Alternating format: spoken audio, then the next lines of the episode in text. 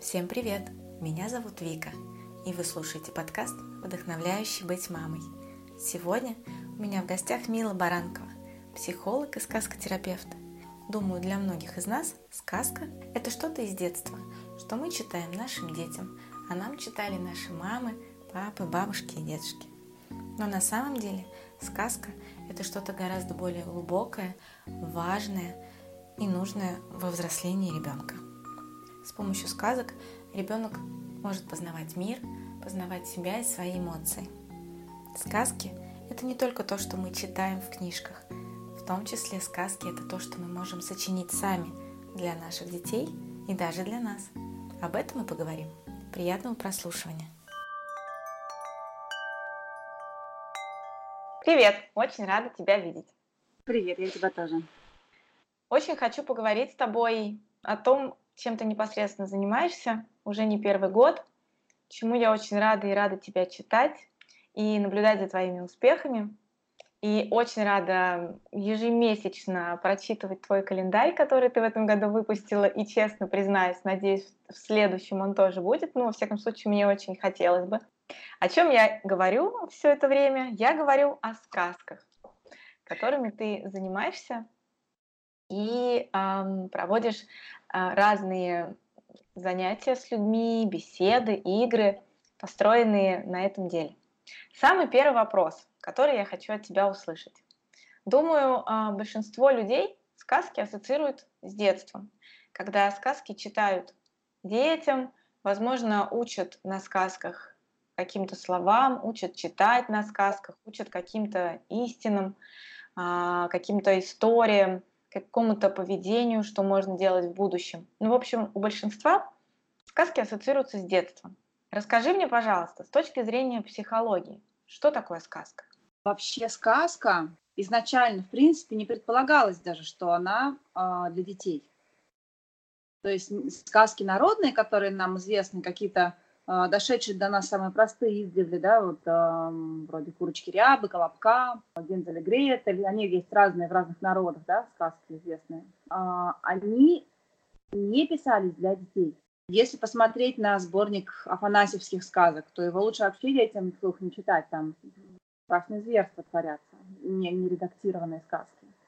А, то же самое касается сборника сказок братьев Гримм если посмотреть именно на нередактированные сказки, есть такие сборники, а, то там кровище.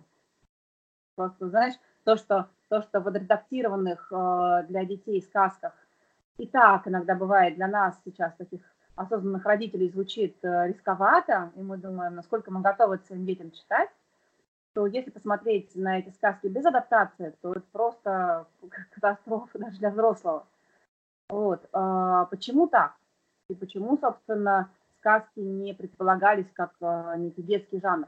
Сказки – это один из ну, просто видов да, устного народного творчества, то есть э, того, что передается из уст в уста людьми издревле в разных народах, во все поколения. Э, так происходит, что сказки передаются. Причем, если посмотреть на другие какие-то виды народного творчества, то до нас дошли, дошло гораздо меньше. Вот мы вряд ли можем с тобой сейчас вот так вот э, с полпинка вспомнить и станцевать какой-нибудь э, древний танец. Ну, то есть Это да. танцевать там сердавай или что-то еще.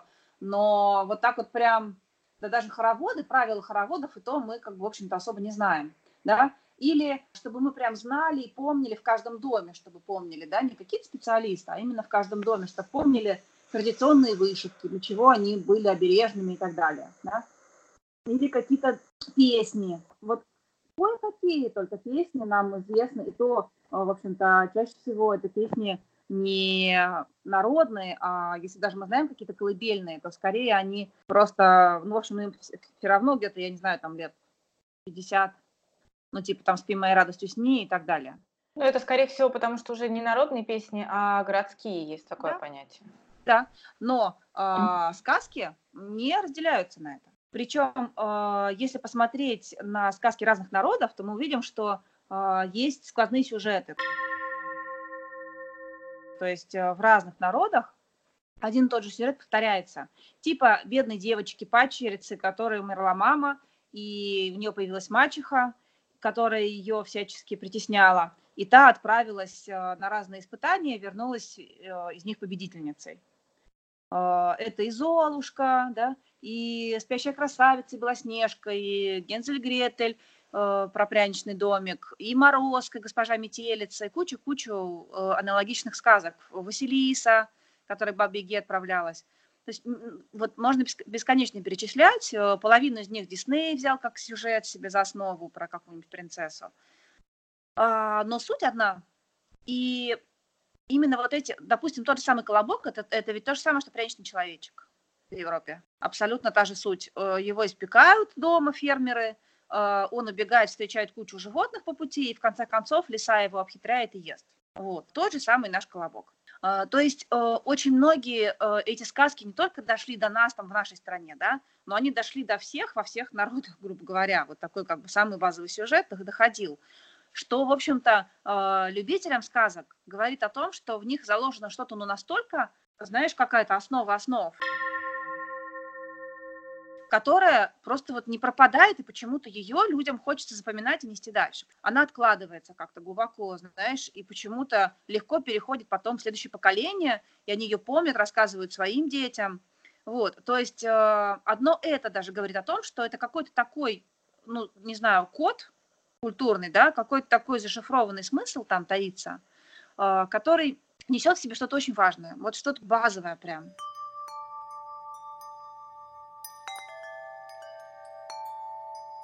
Если э, психологическим языком говорить, да, то несет в себе основные архетипы, несет в себе информацию э, коллективного бессознательного людей. Вот, и это все такие метафоры того, что происходит у нас в психическом нашем мире. То, что происходит у нас с нашими чувствами, с нашим умом, с нашим телом, с нашей жизнью. И анализируя сказки, а, особенно народные сказки, мы можем очень много для себя раскрыть, как если бы мы смотрели на метафорическую карту какую-то. Или если бы мы пошли, не знаю, на какое-нибудь, знаешь, интуитивное рисование или к психологу на несколько сессий. А, то есть, а, если мы анализируем какую-то сказку, мы очень-очень много для себя можем понять. Это если касаться сказок, которые вот народные сказки написанные, ну, записанные, да, вот такие фольклорные. А если говорить о том, что такое сказкотерапия, то это еще и возможность самим писать сказки, которые обладают ну, неким терапевтическим смыслом. То есть они, в общем-то, как бы терапия – это исцеление, да, сказкотерапия – это исцеление сказкой. То есть мы можем сами для себя или сами для своего ребенка написать некую сказку, которая, а, благодаря тому, что язык сказочный обладает таким свойством, да, что он очень глубоко проникает, и всем людям, ну, большинству людей он очень глубоко ложится, благодаря этому, если мы либо попробуем для себя ответить на какой-то вопрос при помощи сказки, либо э, хотим какой-то ответ подсказать человеку, которому мы пишем сказку, э, то нам все карты в руки. Что я имею в виду? Да? Почему так? Почему, например, в частности, для детей тем более, да, то есть и для взрослых очень, для многих сказкотерапия э, целебна.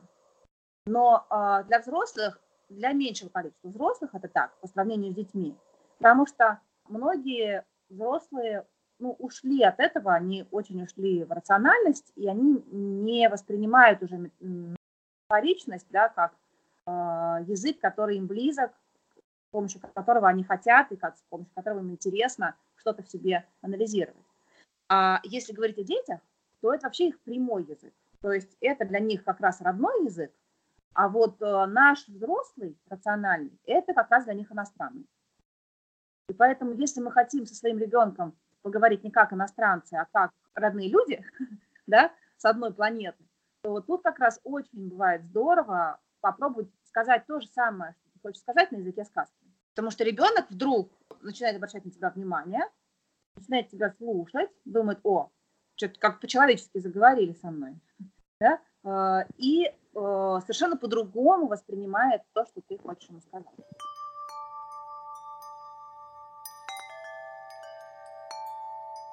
Вот вчера там дочка у меня, мы очень поздно, например, вернулись домой, ей неполных три года, и она уже в аффекте вообще, то есть вот она уже категорически не хочет вспоминать никакую информацию типа того, что можно помыть руки, потому что все. И вот у нее в руках какая-то игрушечка. И слава богу, у меня хватило ресурсов, я говорю, вау, этот котик, он очень хочет помыть руки, но он не дотягивается до рукомойника, пожалуйста, помоги ему. Он говорит, что он только тебе разрешит помочь. Да? Ну, какая-то такая мелочь вроде да, которую многие родители используют, и которые даже не понимают, что это сказкотерапия, а просто как бы играют с ребенком, да, при помощи какой-нибудь игрушки, грубо говоря, манипулируют, да, и, и, и делают нужные им действия. Сажают игрушку есть и говорят, вот смотри, у нас тут обед, и ребенок тоже, значит, подкатывает вместе с игрушкой за стол, да, и так далее. А, на самом деле это все элементы игровой сказкотерапии.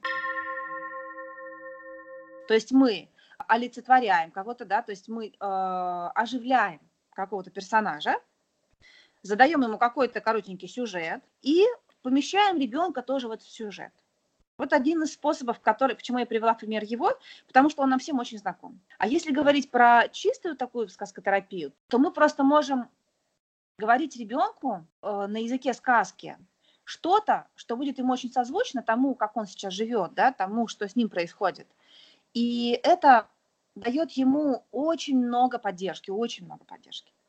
То есть вот тот пример, который я привела про то, что позвать вместе с игрушкой обедать или мыть руки, да, это я просто как бы показала, что нам всем, в общем-то, понятно, как можно пользоваться сказкотерапией, но это еще не совсем сказкотерапия. Потому что это ну, такая как бы часть игры со сказочным персонажем.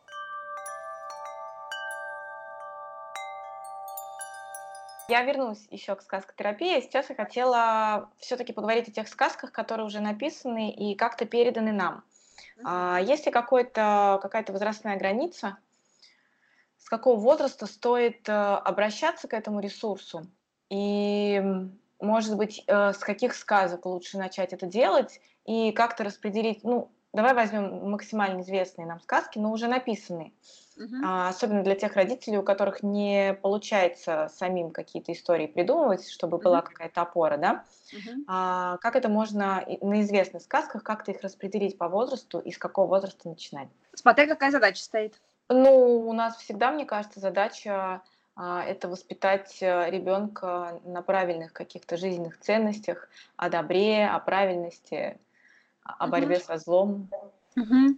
Смотри, ну, начинать можно когда угодно. То есть можно начинать, когда ребенок просто у тебя в люльке лежит, и ты просто колыбельную ему можешь петь, не анализируя, насколько он все слова точно понял, да, насколько он понял, что такое колыбельную качать и так далее, и так далее, да, то есть просто колыбель качать, там что-нибудь припевать, он половину этих слов не знает, да, но за счет просто твоего, твоей мелодики, да, ритма, а, повторяемости, а, он входит в состояние некое трансовое, да, сонное, которое, собственно, тебе и нужно, да, а, не только для того, чтобы он заснул, но и для того, чтобы он впитал вместе с твоей песней то теплое, сердечное, что ты хочешь ему передать. Да? То же самое со сказкой.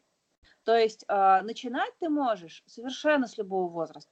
Просто в каждом конкретном случае ты можешь смотреть на то, как твой ребенок реагирует, да, а, на какую сказку, и просто слушать свою материнскую интуицию в том, хочется ли тебе сейчас, именно сейчас и именно эту сказку, именно этому ребенку рассказывать. В принципе, этого достаточно. Основное правило, которое точно хочется сказать, это то, что перед тем, как любую сказку, любую историю ты читаешь своему ребенку вслух, ты должна прочитать ее отдельно сама. Потому... Чтобы как-то редактировать, э, если что, когда будешь да. читать ребенку? Да, либо редактировать, либо вообще, может быть, понять, что ты вообще в принципе не хочешь ее читать, потому что у тебя могло быть какое-то воспоминание детства о ней, да, а, или ты могла слышать чью-то рекомендацию, и у тебя, в общем, есть представление некое такое, как в виде информации о том, что сказка хороша. Ты начинаешь ее читать и понимаешь, что э, либо там очень трудный язык, не по возрасту твоему ребенку, да, либо там творятся страшные вещи, а у тебя высокочувствительный ребенок, и он сейчас тебя обрыдает тут, да, то есть, в общем, это очень сильно зависит от ребенка и от того, вот как ты сама прям чувствуешь, как мама. Вот. Это если говорить о народных сказках. Народные сказки хороши. Если тоже делать еще некую градацию такую, то лучше начинать со сказок своего народа.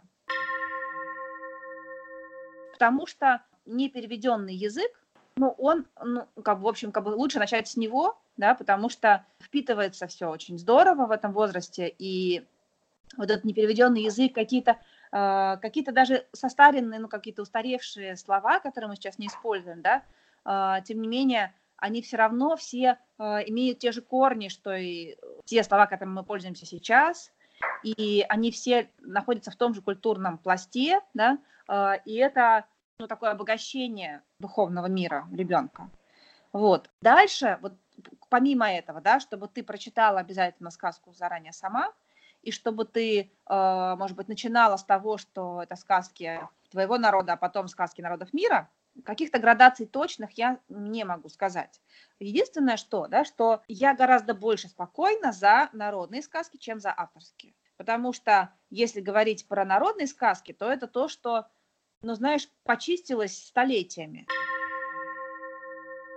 Вот. Э, а если говорить про э, авторские, то там, ну, может быть, не такой глубокий смысл заложен, и при этом может быть заложено э, вот авторское видение, такое, в общем-то, как бы на любителя. Тот же самый Андерсон, например, да, который всем нам хорошо известен и которого мы, конечно, читаем своим детям, ну, блин, достаточно депрессивный товарищ. Вот, и, знаешь, сказать, что, ну, я его прям всем рекомендую, ну, нет. Ну, то есть там, как бы, в общем-то, нужно, на мой взгляд, фильтровать, сколько этого Андерсона читать, да, и э, перемешивать его с чем-то другим обязательно. Не, не тотально только Андерсона. Еще такое, знаешь, коротенькое уточнение, которое можно посоветовать э, родителям, это то, что до пятилетнего возраста дети гораздо легче ассоциируют себя с персонажами, э, которые из животного мира да, все эти границы, они достаточно условны, но тем не менее, там около пяти лет происходит уже э, то, что ребенок, э, что мальчик, что девочка гораздо больше себя начинает ассоциировать с какими-то очеловеченными персонажами, даже если это какие-то монстры или супергерои или э, эльфы, гномы и феи, да, тем не менее это что-то, ну, нечто очеловеченное. Вот. Э, тоже тут можно не удивляться, если ваш ребенок там, до почти до пяти лет требует все сказок про каких-нибудь лисичек и зайцев, да, а принцесса особо слушать не хочет. Или наоборот, да, уже не хочет слушать ни про каких там финдусов, например, да, а хочет уже именно про Рапунцель. А вам кажется, блин, ну такой классный язык у, у Нурквиста, почему же мы пропускаем э, Финдуса и должны читать про дурацких принцесс, когда у Финдуса прекрасный юмор. Да, а вот ребенок себя уже не ассоциирует с э, котенком с этим, а раньше очень даже ассоциировал, например, там, в 4 года. Вот, и ему становится не так интересно.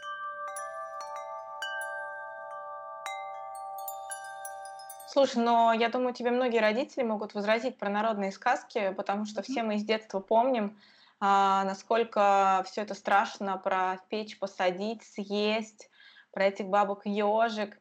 И сразу же хочется сказать, ну как же, как это можно читать детям, mm-hmm. если ну, там так много про смерть. Вот мне кажется, многие родители тебе могут сказать, что ну вот русские народные сказки, они кровожадные. Как же мы их можем с легкостью читать? А ребенок начинает э, сам интересоваться этой темой. Ему становятся интересны эти, э, интересны эти экзистенциальные вопросы.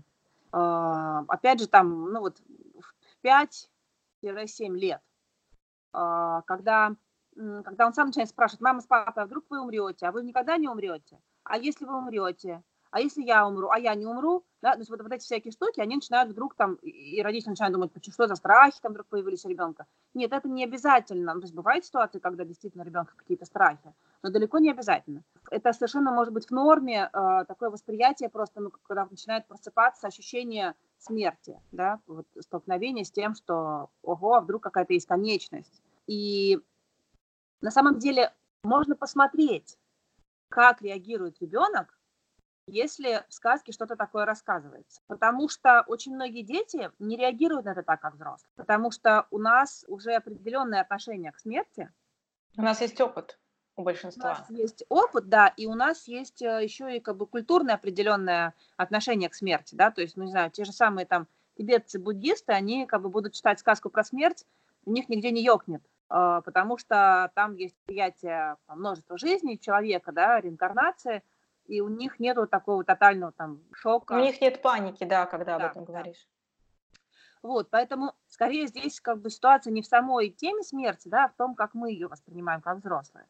То есть, скорее всего, когда ты читаешь сказку, в которой присутствует смерть, ты можешь не, не быть готов к этому как взрослый. Да, да. Просто попробовать это прочитать для ребенка и посмотреть, как он отреагирует. Угу. И вполне вероятно, что он отреагирует никак.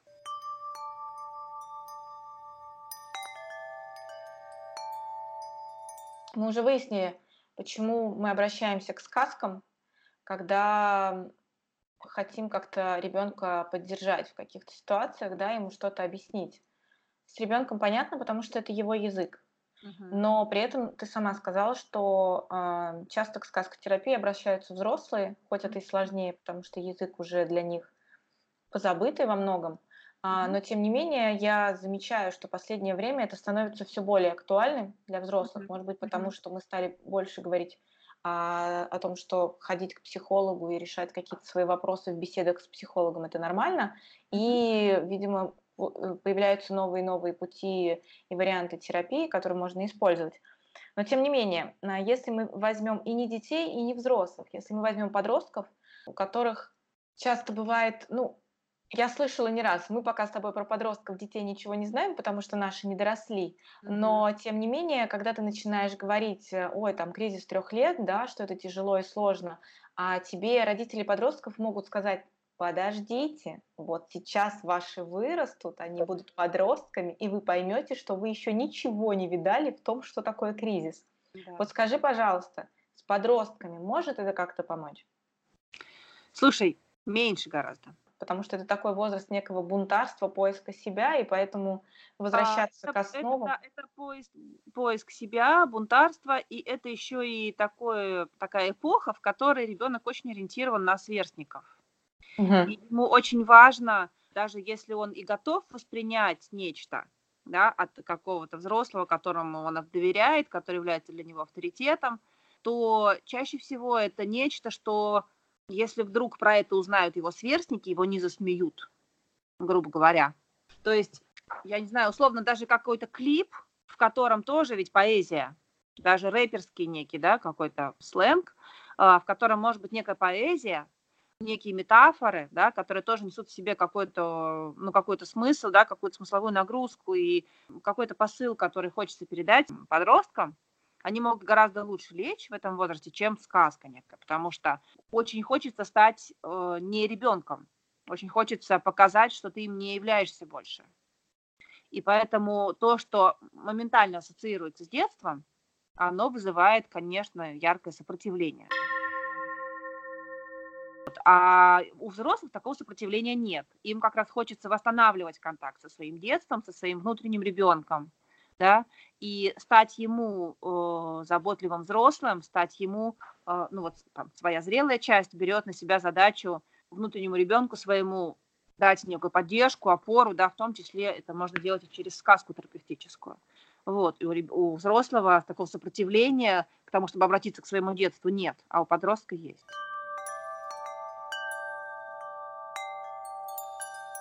Ну, скажи мне, пожалуйста, если а, родитель решает обратиться к сказке как способу передачи каких-то истин, устоев, а, ну и вообще диалогу с ребенком, но когда начинается разговор о сказке, которую родитель сочиняет сам, Угу. А, я думаю, у многих возникает некоторый ступор, потому что, ну, это же история, это надо сочинить, как куда-то пошел.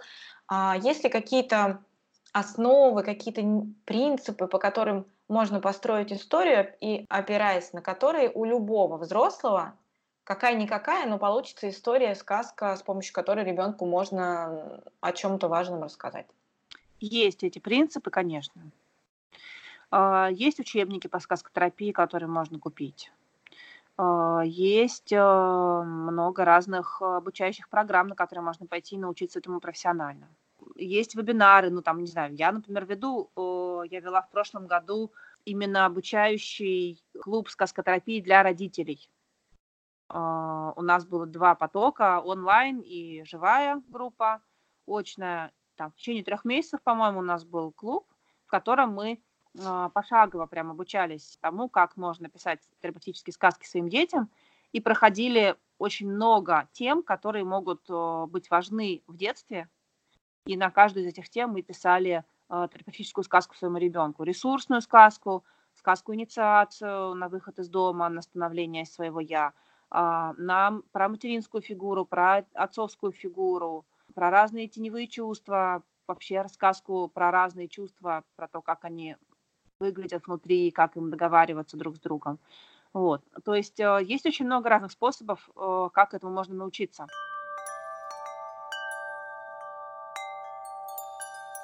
Ну, а если коротко, то с чего начать? Вот я, я родитель, который услышал, что так вот можно с ребенком общаться через сказку, через какие-то метафоры, истории, но я представляю, что, ну, эта сказка это вообще не про меня. Песенку спеть, пожалуйста, а какие-то истории сочинять, я вот крайне далека. Но мне mm-hmm. это очень интересно, я хочу с чего-то начать. Mm-hmm. Вот с чего начать? Как вообще mm-hmm. подступиться mm-hmm. к этому всему mm-hmm. делу?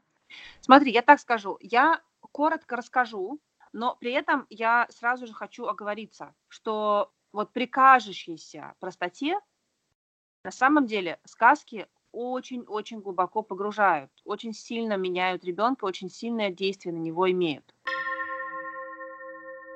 И поэтому я хочу предупредить родителей быть очень аккуратными, внимательными в том, какие сказки не рассказывают детям, потому что проникают сказки очень глубоко.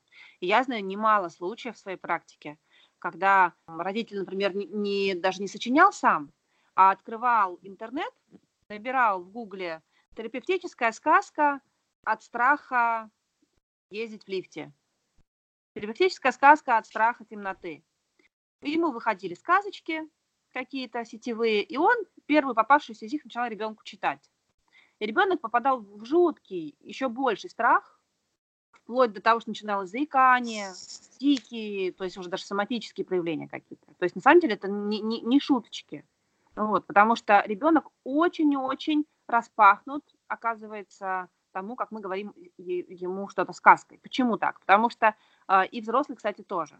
Э, вот тут важное место такое, поэтому я это обязательно расскажу. Почему так происходит? Потому что наша голова, наш мозг, да, сознание наше, у них есть определенные защиты. Нормальные защитные механизмы хорошие, здоровые. То есть если, допустим, нам говорят что-то, чему мы не готовы, что нам не нравится. У нас есть очень много в здоровой психике механизмов, чтобы от этого уйти.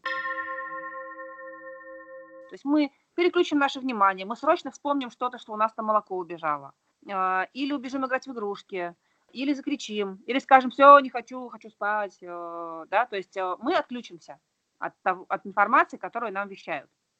Если же э, это происходит в виде сказки, то очень часто э, защитные механизмы психические, они не замечают, что нам говорят про больную какую-то тему, про то, что нам трудно, про то, что нам уязвимо. Мы продолжаем быть к этому очень открытыми и погружаемся гораздо глубже, чем мы, нам сейчас было бы безопасно. Таким образом, может очень легко попасть, э, как бы, ретравматизация произойти. То есть, если ребенок действительно, например, чего-то боялся, и мы ему рассказываем сказку какую-то про то, как с этим страхом там, совладать, если сказка неграмотно написана, то ребенок может только еще больше начать бояться чего-то, и еще сильнее. Это, стра- это ощущение страха, тревоги может распространиться еще на несколько ну, неких причин, которых раньше не было. Почему так происходит? Потому что сказки, написанные неграмотно, на самом деле являются э, завуалированной манипуляцией. То есть родитель, например, хочет, чтобы ребенок ходил в сад, условно. И вот он ему начинает рассказывать сказку. Я очень много таких сказок, якобы терапевтических, в кавычках, видела в сети. Вот зайти в любой, на любой сайт, э, написать терапевтическая сказка, чтобы ребенок полюбил сад, чтобы не боялся сада, например, да.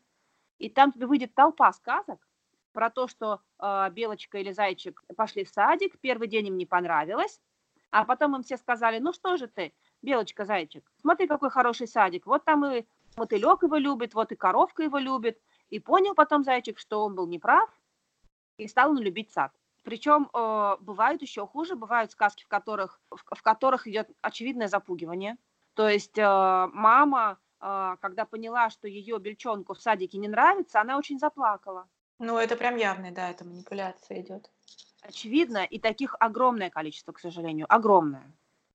Ну, то есть получается так, что когда подобные сказки пишутся, нужно прям за каждым словом и за каждым действием отслеживать, потому да. что да. А, даже неправильная прописанная эмоция или, в принципе, вставленная эмоция да. в сказку, она может а, повлечь за собой какие-то негативные да, изменения происходящего. Да, да, да. Что, что ребенок будет чувствовать, что ему как бы необходимо выбрать правильный вариант для мамы, потому что иначе э, он будет чувствовать себя почему-то очень неуютно.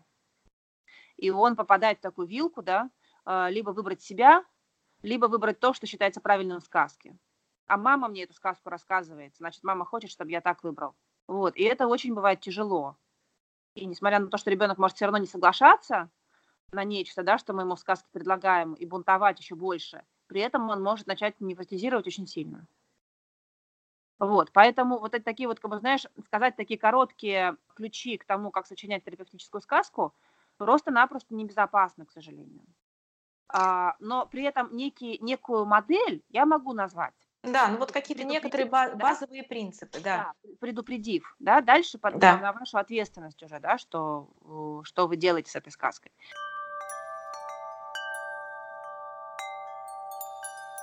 Выбирать хорошо персонажа, первое, да, выбирать хорошо персонажа, который похож на самого ребенка, либо откликается очень ребенку. То есть либо вы знаете какого-то персонажа, который ему нравится, либо это любимая игрушка ребенка на данный момент, либо какой-то персонаж из уже известной сказки или из известного мультика или еще откуда-то, либо это просто кто-то, кто вам кажется может понравиться ребенку по его характеру, да, похожий на него. Ну, то есть, там, не знаю, для старшей дочки я легко выберу сказку про ласточку, а для младшей про тигренка. Да, потому что по темпераменту похожи. Вот. И, соответственно, обладая определенным похожим характером, да, а, этот персонаж ребенку очень откликается. Вот рассказываю я дочке своей экспрессивной, взрывной про тигренка, да, как он там рычал на всех.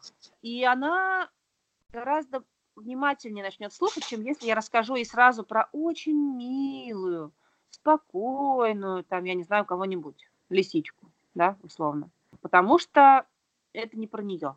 То есть если даже я хочу э, как-то балансировать эмоции своей дочки, да, и хочу, чтобы она стала как-то чуть-чуть помягче в том, как она выражает свою экспрессию, и начну ей просто сразу рассказывать об очень каком-то миловидном существе, она просто скажет, с чем я вас и поздравляю. Поэтому э, лучше сначала начать с персонажа, который очень похож и который проявляет себя тоже очень похоже на то, как проявляет себя ваш ребенок. Вот. Дальше вы помещаете этого персонажа в некую актуальную ситуацию, актуальную для самого ребенка сейчас.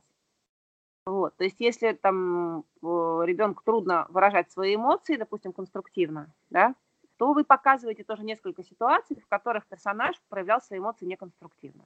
Вот тигренок там только пришел туда, где все играют в игрушки.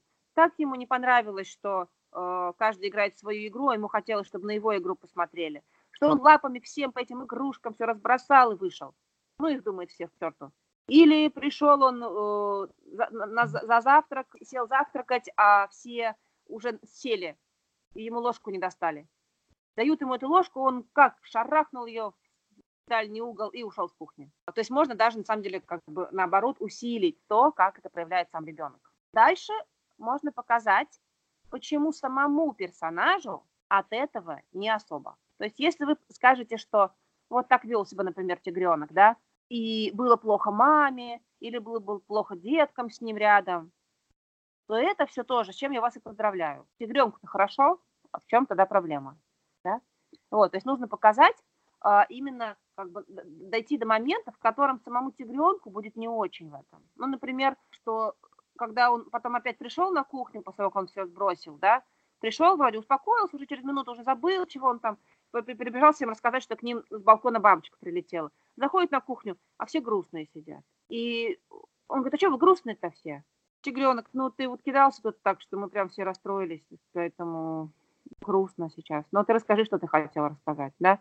Или и, и, и несколько ситуаций подряд, когда он будет чувствовать себя как бы вот так, как и есть у самого ребенка, да, то есть, то он наталкивается на некие последствия своих шагов, э, которые ему самому неприятны. Ему неприятно было, что и мама, и папа, и братик-тигренок сидели все на кухне грустные, и никто даже поэтому не смог порадоваться бабочке, потому что у всех настроение было так себе. И так было несколько раз. И он понял, что, блин, как же мне быть? Как-то мне так печально и грустно, что из-за того, что я такой э, рычащий, потом, потом у всех настроение рядом нет играть, и, и никто со мной не играет, потому что у всех настроения нет. Надо еще подождать, пока у них оно восстановится у всех.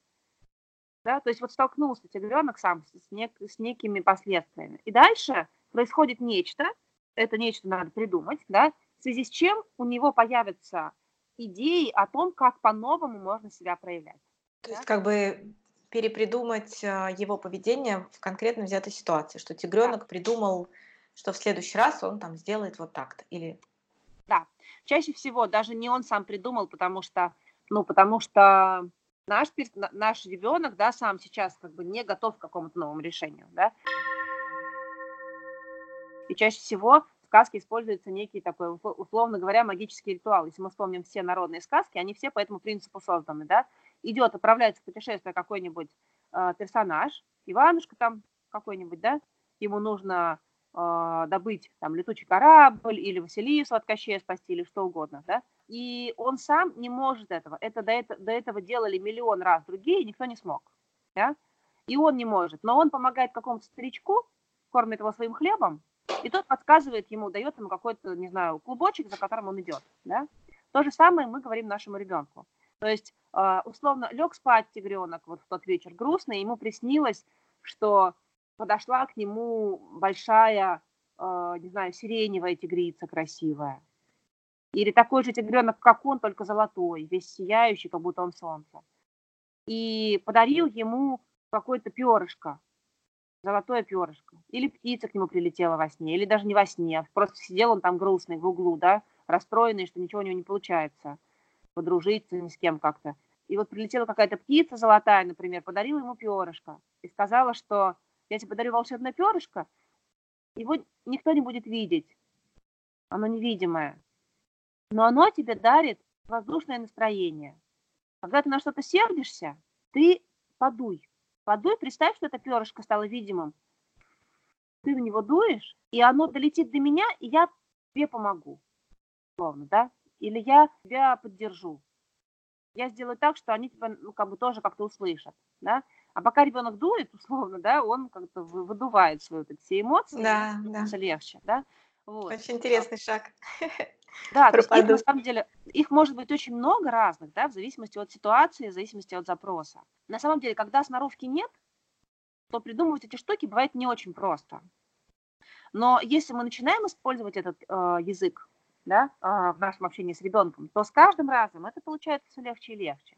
Поэтому здесь можно тренироваться.